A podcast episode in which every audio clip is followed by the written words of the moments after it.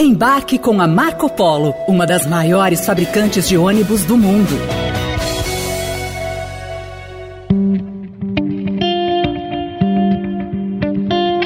Vossa Excelência estabelece o prazo de cinco dias para que o ex-presidente da República, Jair Bolsonaro, eh, devolva à Secretaria-Geral da Presidência da República, no estojo de joias que foi recebido do, da Arábia Saudita.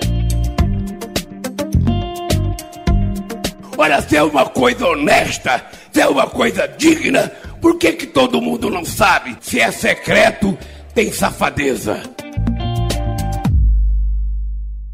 Eu sou um deputado que tem um trabalho não de, de costumes, de ideologia. Porém, nós, do Partido Liberal, eh, temos que reconhecer que o Partido Liberal só cresceu devido à vinda do presidente Bolsonaro para o nosso partido.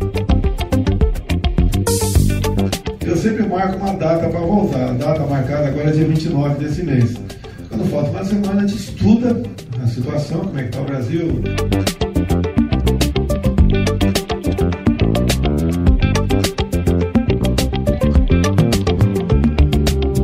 Para quem achava que o orçamento secreto foi sepultado após a decisão do Supremo Tribunal Federal, está enganado.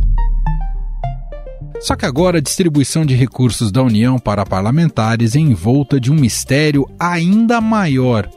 O governo Lula, junto com o Congresso Nacional, criou um novo modelo de transferência desse dinheiro. O chamado Orçamento Secreto 2.0 não estabelece qualquer mecanismo objetivo que assegure a transparência sobre a destinação desses recursos. O recurso é transferido quase como um PIX, pois cai diretamente na conta do Estado ou município que o parlamentar indicou. Enquanto isso, as joias da Arábia ainda estão repercutindo na política brasileira. O Tribunal de Contas da União determinou que Jair Bolsonaro devolva o segundo pacote que passou pela alfândega. O TCU também recomendou a devolução de relógios das marcas Hublot e Cartier recebidos por integrantes do governo no Catar em 2019. Cada um vale até 53 mil reais. Após a decisão, a defesa de Bolsonaro informou que os bens serão encaminhados à Secretaria-Geral da Presidência da República. Bolsonaro, aliás, indicou que pode voltar ao Brasil no dia 29 deste mês. Resta saber se com pompa ou discrição, dados os últimos escândalos de seu governo. Na política estadual, os deputados paulistas tomaram posse nesta semana com a saída do PSDB da presidência após 30 anos. Quem assume a liderança da Alesp é André do Prado, do PL, partido de Jair Bolsonaro, mostrando alinhamento com o governador Tarcísio de Freitas. Nos bastidores parlamentares da oposição e situação já circulavam buscando assinaturas para emplacar CPIs na casa. Estadão Notícias. Estes são alguns dos assuntos que guiam, a partir de agora, o Poder em Pauta, nossa conversa semanal com os repórteres do Estadão que cobrem o dia a dia da política.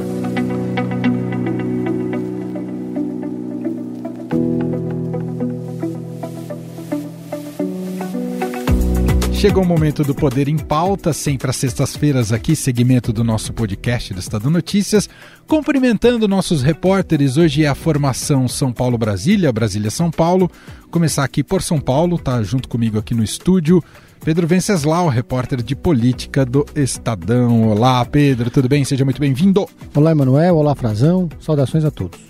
E vamos a Brasília conectar a sucursal do Estadão na capital federal, também a postos, Felipe Frazão. Olá, Frazão. Oi, Emanuel. Oi, Pedro. Como vão? Espero que muito bem. Tudo certo por aqui. Maravilha. Vamos então diretamente aqui aos nossos temas e assuntos da edição de hoje aqui do programa, sempre às sextas-feiras, no podcast Estadão Notícias. Aliás, já recomendo para você sempre Uh, no Spotify você pode fazer é, dar cinco estrelinhas para gente, caso você julgue que esse programa mereça cinco estrelinhas. E agora há a possibilidade também de uma caixa de comentários lá que você pode mandar mensagens para gente. A gente pode te responder, então participe também por lá. Bom, primeiro assunto no que o editorial do Estadão, publicado nesta quinta-feira, batizou de Orçamento 2.0. Inclusive, reportagem do Felipe Frazão junto com Daniel Vetterman lá em Brasília, revela que tudo aparentemente mudou em Brasília para permanecer exatamente como era.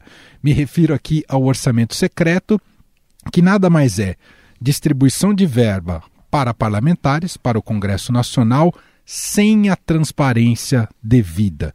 E eu queria, Frazão, inicialmente que você explicasse o que, que é esse orçamento 2.0. 2.0, mas tem muito mais dinheiro do que isso, viu? é, é, uma recalchutagem, né, Emanuel, Pedro? Assim, eles estão modernizando supostamente a gestão, estão é, trazendo alguns elementos da velha articulação política, antiga, conhecida, surrada, e a gente sabe que o que interessa para o governo, na verdade, é ter base parlamentar forte. O governo é fraco, governo, todo mundo já disse isso, os, os petistas já afirmaram isso para a gente. Uh, o governo, obviamente, não vai reconhecer isso, mas o Arthur Lira, há algumas semanas atrás, deu o recado quando o Lula ameaçava demitir o ministro das Comunicações, Juscelino Filho, por causa das denúncias reveladas pelo Estadão.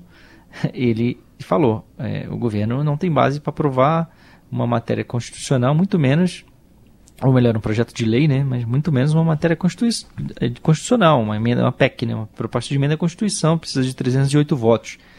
Quer dizer, ficou bastante explícito é, que o, o Centrão está dando um recado que quer mais espaço no governo. Essa semana também é, o governo começou a ceder mais espaços, mais cargos nas diretorias de bancos, né, estatais, as, as típicas autarquias de sempre para o Centrão, recebendo indicação dos parlamentares, coisa que estava represada, que já vinha desde janeiro, mas estava represada lá nas mãos do Alexandre Padilha, ou na gaveta dele, né, melhor dizendo, na Secretaria de Relações Institucionais. E coube a ele também, no início do mês de março, né, assinar uma portaria com a Simone Tebet e com a Esther Dweck, que é a ministra da Gestão, a Simone do Planejamento, normatizando um pouco como vai se dar a, o empenho, né, a reserva de recursos e o pagamento do dinheiro das emendas parlamentares. Supostamente, é, o governo poderia, com as suas ferramentas de gestão, dar mais transparência a esse modelo. Não é o que diz essa portaria. Essa portaria, ao contrário, ela não normatiza como vai ocorrer o pagamento de emendas. E parte dessas emendas não são o dinheiro que a gente está acostumado, que sempre houve, no modelo de cada deputado tem direito a um valor X é, do orçamento, cada senador tem direito ao mesmo valor, as bancadas, de acordo com os estados, também têm direito a um valor uniforme. É, estamos falando também do dinheiro que era do orçamento secreto, foi redistribuído, parte em emendas né, que os deputados e senadores indicam para suas bases e parte ficou no recurso dos ministérios. Eles chamam o, R, o RP9 era a sigla que se usava no orçamento secreto, que usou-se é, para distribuição dos recursos ou para escamotear, esconder um pouco, é, usava uma rubrica que era o relator geral do orçamento quem era responsável por estar tá destinando oficialmente aqueles recursos, mas a gente sabe que por baixo disso ele dividia para todo mundo, inclusive para político que não tem nem mandato e até ministro do governo Bolsonaro indicava dentro dessa fazer um acordo com o relator e o relator dava a ele, ó, estamos aqui, ó, 30 milhões para você colocar numa obra X de seu interesse. O governo Lula vai tentar estabelecer um novo mecanismo, mas se diz muito pressionado pelo Congresso, que perdeu né, na, no Supremo Tribunal Federal. No ano passado houve, uh, foi, foi considerado inconstitucional o orçamento secreto, mas quer continuar determinando para onde vão esses recursos, que hoje parte deles faz parte do orçamento dos ministérios. Então, a ideia do governo é usar esses recursos, aquela mesma quantia, mas seguindo um pouco da orientação política dos parlamentares. Parte desse, dessa grana, 13 milhões, vai inclusive para os novos parlamentares. Tem 219 deputados que não tinham direito a nenhuma emenda neste ano, porque simplesmente não eram parlamentares no ano passado, então o orçamento não traz o nome deles, não traz direito a eles. Só vão ter no ano que vem, quando eles elaborarem o orçamento do ano que vem. O governo deu um jeitinho na sua articulação para formar base. Isso vem desde a, a votação da PEC da transição no ano passado, passa pela eleição da cúpula do Congresso, do Lira e do Rodrigo Pacheco, e, e para a boa vontade, para eles terem a boa vontade com o governo, o governo aceitou destinar para eles essa graninha. E aí, como é que vai fazer isso? Né? E qual é o mecanismo? Isso, esse dinheiro está carimbado como RP2, são verbas discricionárias dos ministérios. É, supostamente o governo indica como vai ser é, gasto essa, essa, essa grana, esse dinheiro. Eles vão aceitar a indicação dos parlamentares dentro do programa dos ministérios, mas como é que se vai controlar isso? Quem é que vai levar? Vai ser igual para todo mundo? Não vai ser? Vai ter mais para quem é da base do governo? Vai ter menos? Vai liberar o dinheiro antes para quem é da base e depois para quem não, não é? Como vai se dar? E cadê o controle social? Né? Cadê a, a plataforma? O governo tem mecanismos de fazer isso. Né? E isso não está claro ainda. Ah, inclusive o Frazão e o Vetterman ouviram é, o, a procuradora do Ministério de Contas do Estado de São Paulo, a Elida Graziani, e ela afirma que não houve mudança fundamental de um modelo de distribuição de recursos do governo Bolsonaro para o governo Lula. Aspas aqui para ela que diz o seguinte: é uma fortíssima tendência da execução das emendas repetir o que foi o orçamento secreto, que é liberar o dinheiro sem aderência ao planejamento, de forma discriminatória, escolhendo os beneficiários sem nenhum filtro, declarou a procuradora nessa excelente reportagem do Frazão e do Vetterman. Pedro, seu pitaco sobre essa recalchutada do orçamento mostra que Lula, o governo Lula, está mais refém do que nunca a, a, ao Congresso, mesmo que se não, não se imaginasse isso, Pedro?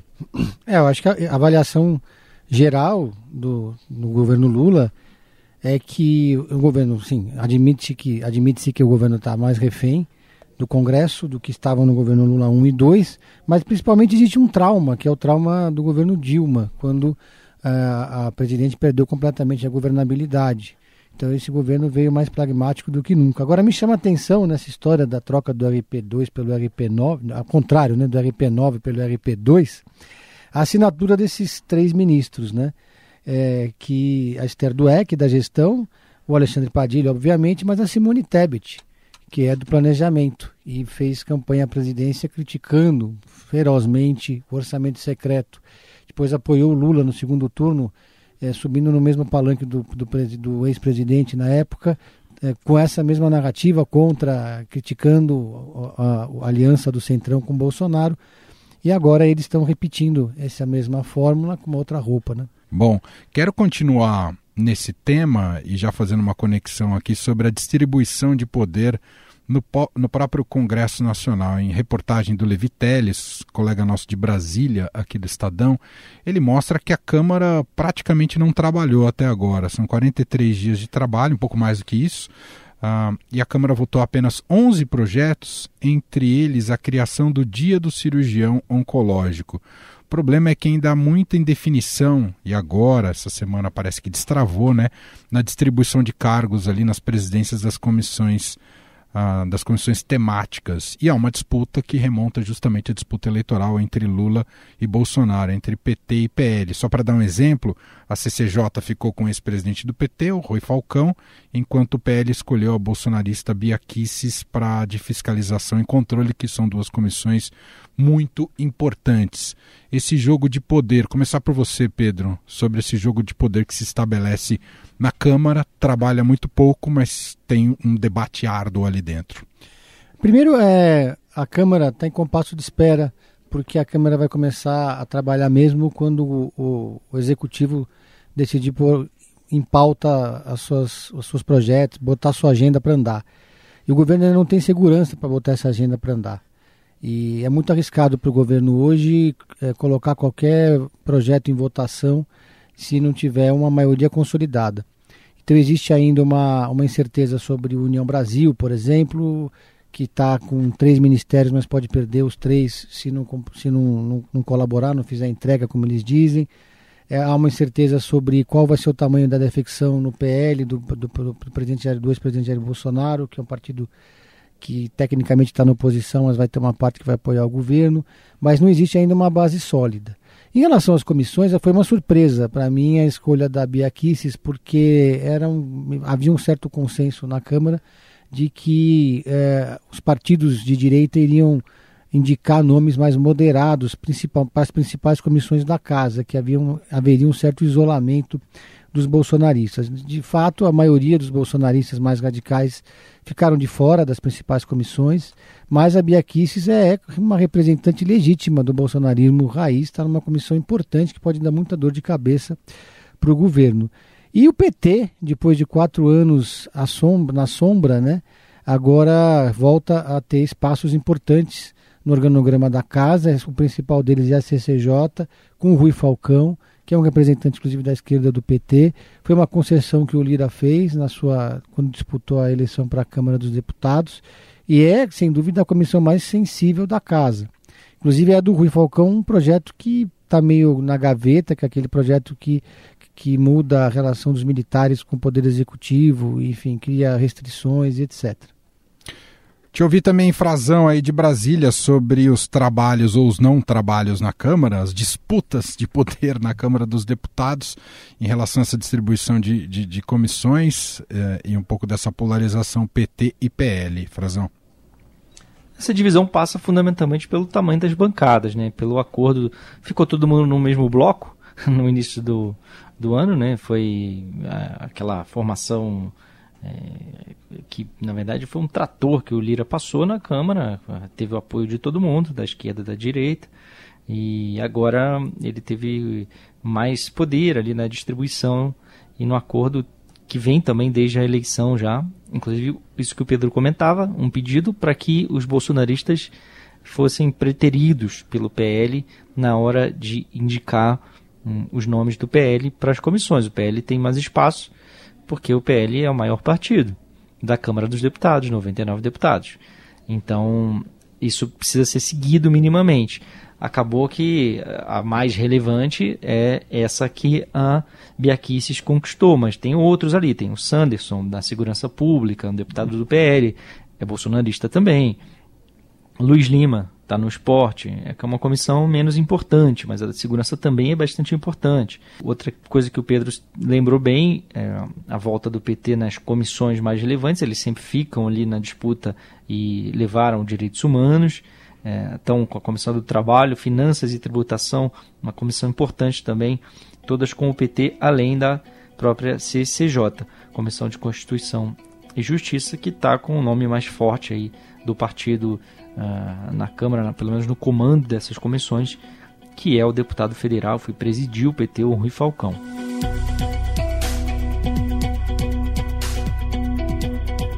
Bom, deixa eu mudar de assunto aqui no nosso Poder em Pauta, com Felipe Frazão diretamente de Brasília, Pedro Venceslau aqui em São Paulo. Vamos falar sobre promet... o prometido retorno de Bolsonaro. Eu digo prometido porque ainda não está cravado, Pedro, mas Bolsonaro teve um encontro com empresário, um evento com empresários brasileiros em Orlando, nos Estados Unidos. Né? Ele está lá desde o fim do ano passado, né? no término do seu mandato. Ele teve esse encontro na noite de terça-feira, fez algumas declarações ali, entre elas de que voltaria ou marcou para voltar ao Brasil no dia 29 de março, mas disse que vai avaliar a situação uma semana antes para tomar sua decisão final e fez outras declarações ali importantes. Ele disse que enxerga a inelegibilidade como possível diante dos processos que estão tramitando no TSE, mas disse que a prisão seria algo arbitrário. Então existe a possibilidade de inelegibilidade, sim. Tá? A questão de prisão, só se for uma, uma arbitrariedade. Tá? Atos antidemocráticos. Não participei de quebra-quebra. Quero te ouvir, Pedro, sobre esse, a, a representatividade desse peso político com o retorno de Bolsonaro. Se ele volta com que status e capacidade de aglutinar a direita e a extrema-direita em torno dele? Bom, primeiro que não há consenso na própria família, né? Em entrevista ao Globo, Eduardo Bolsonaro diz que aconselhou o pai a não voltar e, pelo contrário, a viajar o mundo conversando e, e articulando com políticos de direita e extrema-direita de outros países. É, segundo o Globo também, a própria Michelle teria aconselhado o Bolsonaro a não voltar por enquanto. Michelle que está lá, né? Tava, Michelle que está lá, né? exato. A Michelle foi para os Estados Unidos, passar alguns dias lá. É, oficialmente, o motivo da viagem foi saudade. Ela, inclusive, usou passaporte diplomático para poder ir para os Estados Unidos. Mas a verdade é que eles foram alinhar a defesa deles, e, porque eles estão realmente muito afastados. Na prática, o Bolsonaro não dialoga mais com o PL, tem raramente conversado com o Valdemar da Costa Neto. Eu não sei se vocês devem lembrar, mas no começo do ano o PL anunciou um grande business plan, ou um political plan, para o Bolsonaro. Anunciou que ele ia ter um salário de 39 mil reais, um gabinete, e, no, no, ia ter uma, até uma casa alugada, e que ele ia viajar ao Brasil, e etc. Então, isso, na verdade, depois da eleição. Mas é logo depois da eleição, logo depois do segundo turno, no período da transição, a relação começou a ficar estremecida, porque o Bolsonaro é, é, submergiu, deixou o PL no vácuo. Depois o Bolsonaro foi para os Estados Unidos e também só ligava para cobrar, só ligava para pedir. E uma hora o PL começou a ficar irritado com essa postura do Bolsonaro. E aí veio os atentados de, de 8 de janeiro, e depois o escândalo das joias, uma sequência de agendas negativas para o ex-presidente da República e são agendas negativas que desgastaram demais a imagem do Bolsonaro. Então o PL deu uma recalculada na rota, percebeu que o Bolsonaro se tornou um ativo meio tóxico, mas o bolsonarismo não. Então parece estranho, mas o PL agora aposta no bolsonarismo sem o Bolsonaro. Tá, estão torcendo muito para ele não voltar agora para o Brasil. Né? Na verdade, se ele voltar para o Brasil, isso vai ser um tremendo problema para o PL. É, o PL marcou para o próximo dia 21 um evento que era para ter acontecido no dia 8, Dia Internacional da Mulher, que vai ser a posse da Michelle no PL Mulher. Vai ser um grande evento que vai acontecer num clube de Brasília. É, a previsão é que estejam presentes deputados, senadores, as bancadas do Congresso e do Senado, governadores, os três governadores do PL, os dirigentes, vai ter a transmissão de cargo para Michele, depois todos os homens vão sair, apenas as mulheres vão ficar na, nesse espaço, porque há também uma percepção, e inclusive tem uma pesquisa em campo encomendada pelo PL, mas já existe uma percepção de que o principal desafio é o público feminino, que mais resiste ao bolsonarismo. Então esse investimento na Michele é, na verdade, um investimento no nas, no eleitorado feminino. O Frazão, acho que o Pedro deu a chave aqui, né? É, como manter o bolsonarismo vivo? Eu estou falando aqui pensando pela lógica da estratégia política. O bolso, manter o bolsonarismo vivo e com capacidade de eleger representantes sem o Bolsonaro. O desafio tá aí, Frazão? Tá. Tá aí, e assim, esse sempre foi o plano do Valdemar, né? Aproveitar o bolsonarismo com o Bolsonaro, se ele vencesse a eleição sem Bolsonaro, como ele perdeu, né? É assim que vai ter que seguir. O Valdemar ainda vê algum potencial. Na verdade, o PL não, não tinha uma cara, né? não tinha rosto, não tinha um político. O que, o que era o PL? Né? Nada. Era um, mais um partido do Centrão, um ajuntamento ali. O nome mais proeminente era o próprio Valdemar, proeminente por ter sido condenado, preso por corrupção no mensalão. Então agora vem o, o Bolsonaro. Então vamos é, mudar um partido, mudar a cara, ter, estabelecer um projeto de poder. Ele deslocou bastante a direita, o PL, para fazer isso.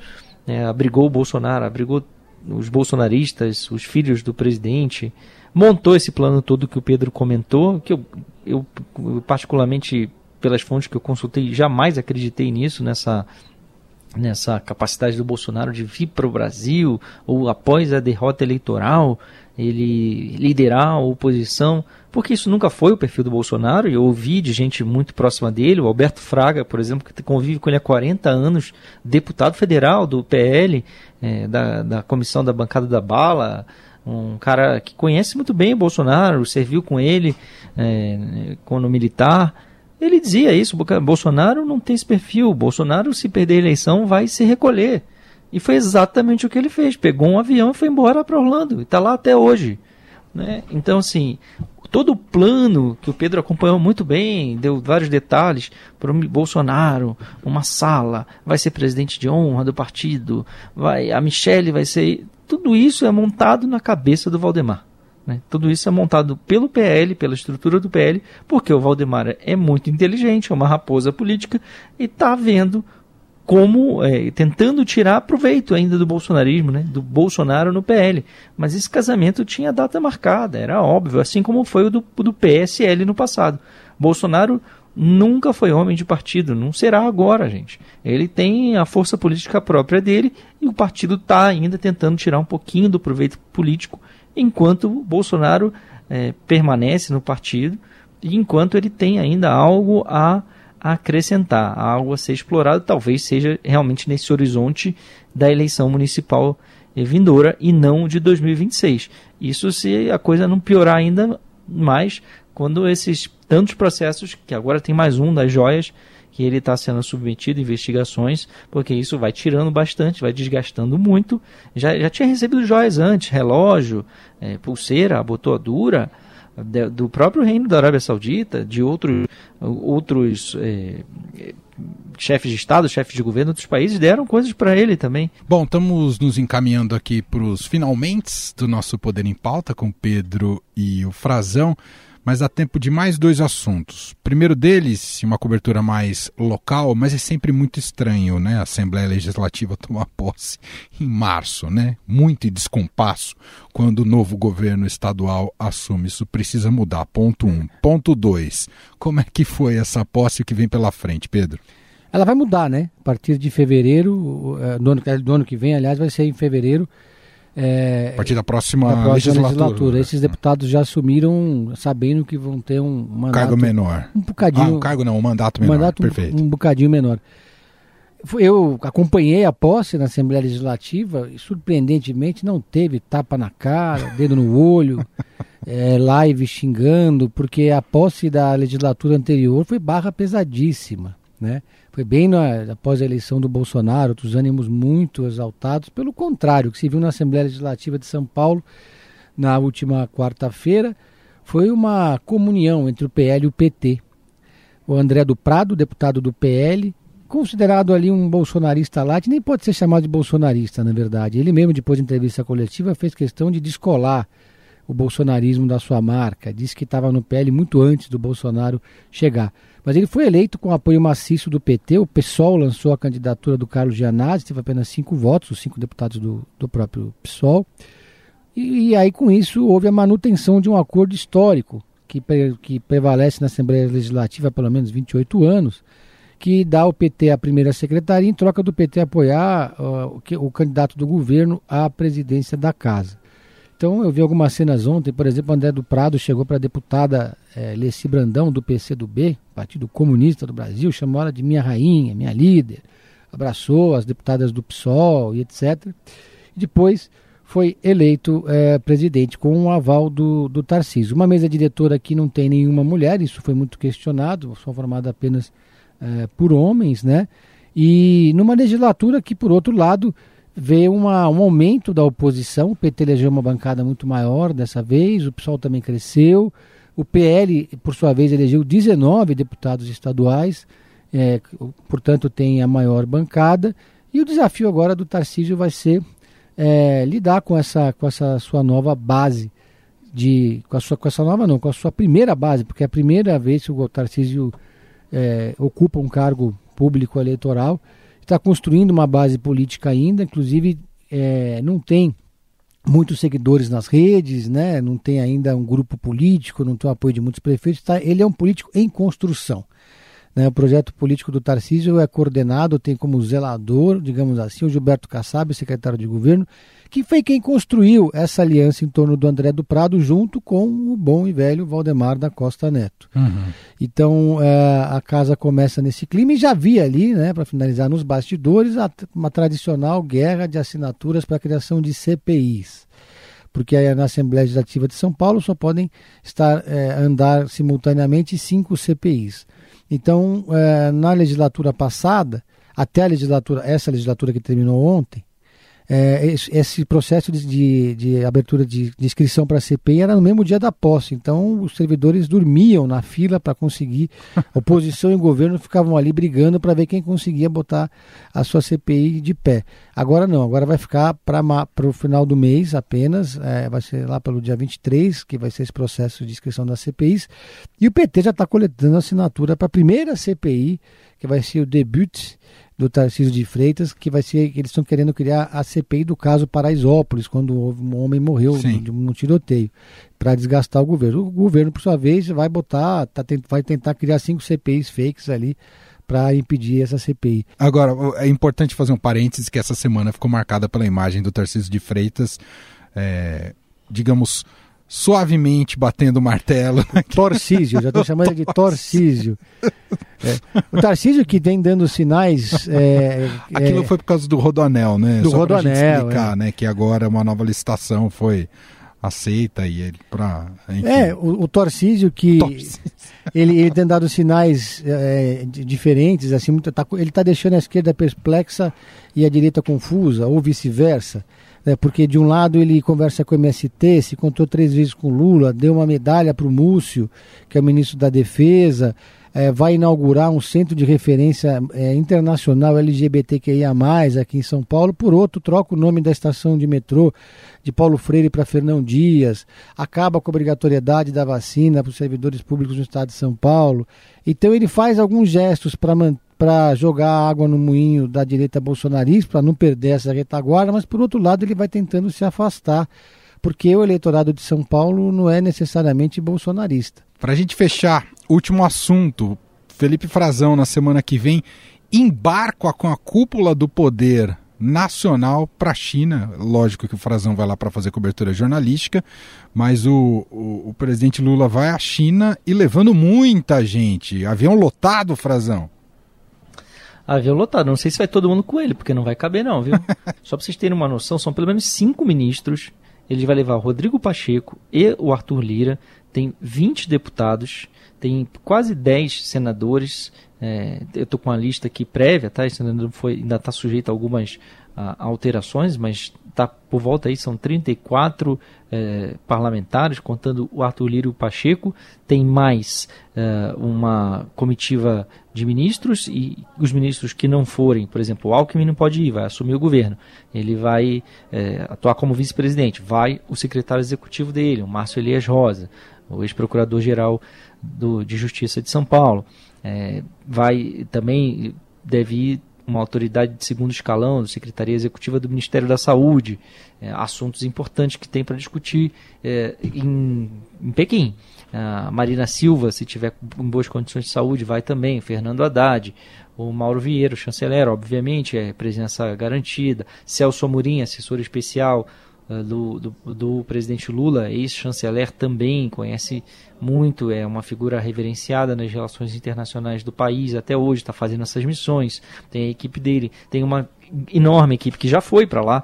Tem uma equipe decolando na semana que vem, que é quando a gente vai também, o Estadão, mas vamos, é, não vamos é, em comitiva, né? Isso já foi uma prática, inclusive, do passado, é uma prática ainda de alguns países, né? Do presidente, a presidência da República, quando, quando vai ao exterior, levar a imprensa, não está ocorrendo, não ocorreu no governo Bolsonaro, era comum no governo Fernando Henrique, no governo Lula foi assim também, no primeiro governo dele, nos primeiros mandatos.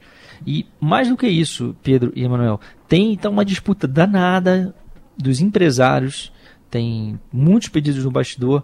Eles estavam montando uma lista né, de quem serão os empresários que vão participar de um, um encontro com o Lula entre empresários brasileiros e empresários chineses. O Lula pediu a elaboração de uma lista né, para credenciar, porque eles, o governo não só os credenciam como comitiva oficial, embora eles, eles possam ir, provavelmente todos estejam indo, os que eu conversei dizem que vão por conta própria, vão custear a própria viagem, mas é, eles é, têm as facilidades, né? Tem, o governo auxilia os trâmites burocráticos para entrar é, na China e eles vão fazer lá um evento em Pequim, é, que é um seminário que a APEC está organizando, um encontro, uma reunião com Lula empresários brasileiros e empresários chineses. E aí tem um fórum, geralmente, tem uma abertura, fazem ali uma pequena apresentação, explanação. Então tem disputa para ver quem vai, quem vai aparecer, quais são os setores chaves. Obviamente, setor das commodities, do agronegócio, exportação de minério de ferro. Então tem a Vale do Rio 12, as, os grandes frigoríficos brasileiros, JBS, Marfrig, é, todo mundo é, nessa barca do Lula. E uh, são, segundo eu ouvi aqui das autoridades que estão fazendo essa seleção da lista oficial, o Alckmin é um deles. O Alckmin tinha uns 20 nomes já, estava com 20 grandes empresários, mas aumentou muito, porque também tem o Alexandre Padilha fazendo isso, porque ele vai relançar o Conselhão, né, o Conselho de Desenvolvimento Econômico Social, que tem fundamentalmente é formado por grandes empresários que vão ali discutir assuntos do governo, dar pitacos, né, dar opiniões para o governo, subsidiar o governo com ideias.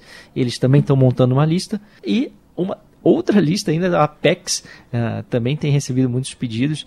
O Jorge Viana comentou ontem comigo, o presidente da Apex, que está nessa viagem que tá que e é quem organiza eles inclusive tem inclusive tem duas bases lá na China um escritório em Pequim um escritório em Xangai ah, para a gente eh, ter uma noção ele falou que são mais de 200 pedidos já que chegaram Nossa. ou seja uma comitiva sem precedentes assim eu não me recordo de uma viagem presidencial que tenha tido é, tamanha dimensão. Dia 25 estou em Pequim, estarei em Pequim para acompanhar essa viagem e fico até o fim da, da presença do Lula para trazer aí mais detalhes para gente. Perfeito. Uau, o Alckmin vai, nunca vai ter, não sabemos, né? Tá início de governo, mas o Alckmin vai desfrutar de uma autonomia considerável como presidente da República. O pessoal tá falando que vai ficar, ele vai ficar meio sozinho aqui em Brasília, na esplanada dos ministérios. O Lira, o Lira, o pessoal tava dizendo que o Lira eh, comentou com, com, ah. com, aliados dele que ele tava, ele não quer deixar ninguém aqui para tomar conta da lojinha, não. É melhor o máximo de gente que ele conseguir levar com ele, ele leva para a China para não deixar criar espaço aqui, dar poder no, na Câmara dos Deputados também. Então, a, o bonde da Câmara é grande, já está com 20 nomes. impressionante, impressionante. Muito bem. Bom, com esse relato de Felipe Frazão, que faz essa viagem à China na semana que vem, claro, vamos colher muitas informações com ele. A gente encerra essa edição aqui do Poder em Pauta, sempre às sextas, né? Nosso debate sobre os assuntos que movimentaram a semana na política em especial. Agradeço Pedro Venceslau, aqui no nosso estúdio em São Paulo. Obrigado, Pedro. Obrigado, Manuel. Obrigado, Frazão. Saudações a todos. E Felipe Frazão, faça uma ótima viagem, viu, Frazão? Obrigado. Oh, eu que agradeço a vocês, é sempre um prazer. espero trazer eh, boas notícias de lá. Só não vou tentar entrar com nenhuma joia da. lá deve ser da Shopee, né? Que o pessoal compra, né? Não é Chopar, né? menos chique, mas não vou. Não, não me, não me Você vai ser mais comedido, né? Brasil? Não me entreguem nenhum pacote alheio fechado que eu não quero saber o que é, porque eu não levo nada de ninguém. Excelente. Um abraço, Frazão. Tchau, tchau. Abração. Estadão Notícias.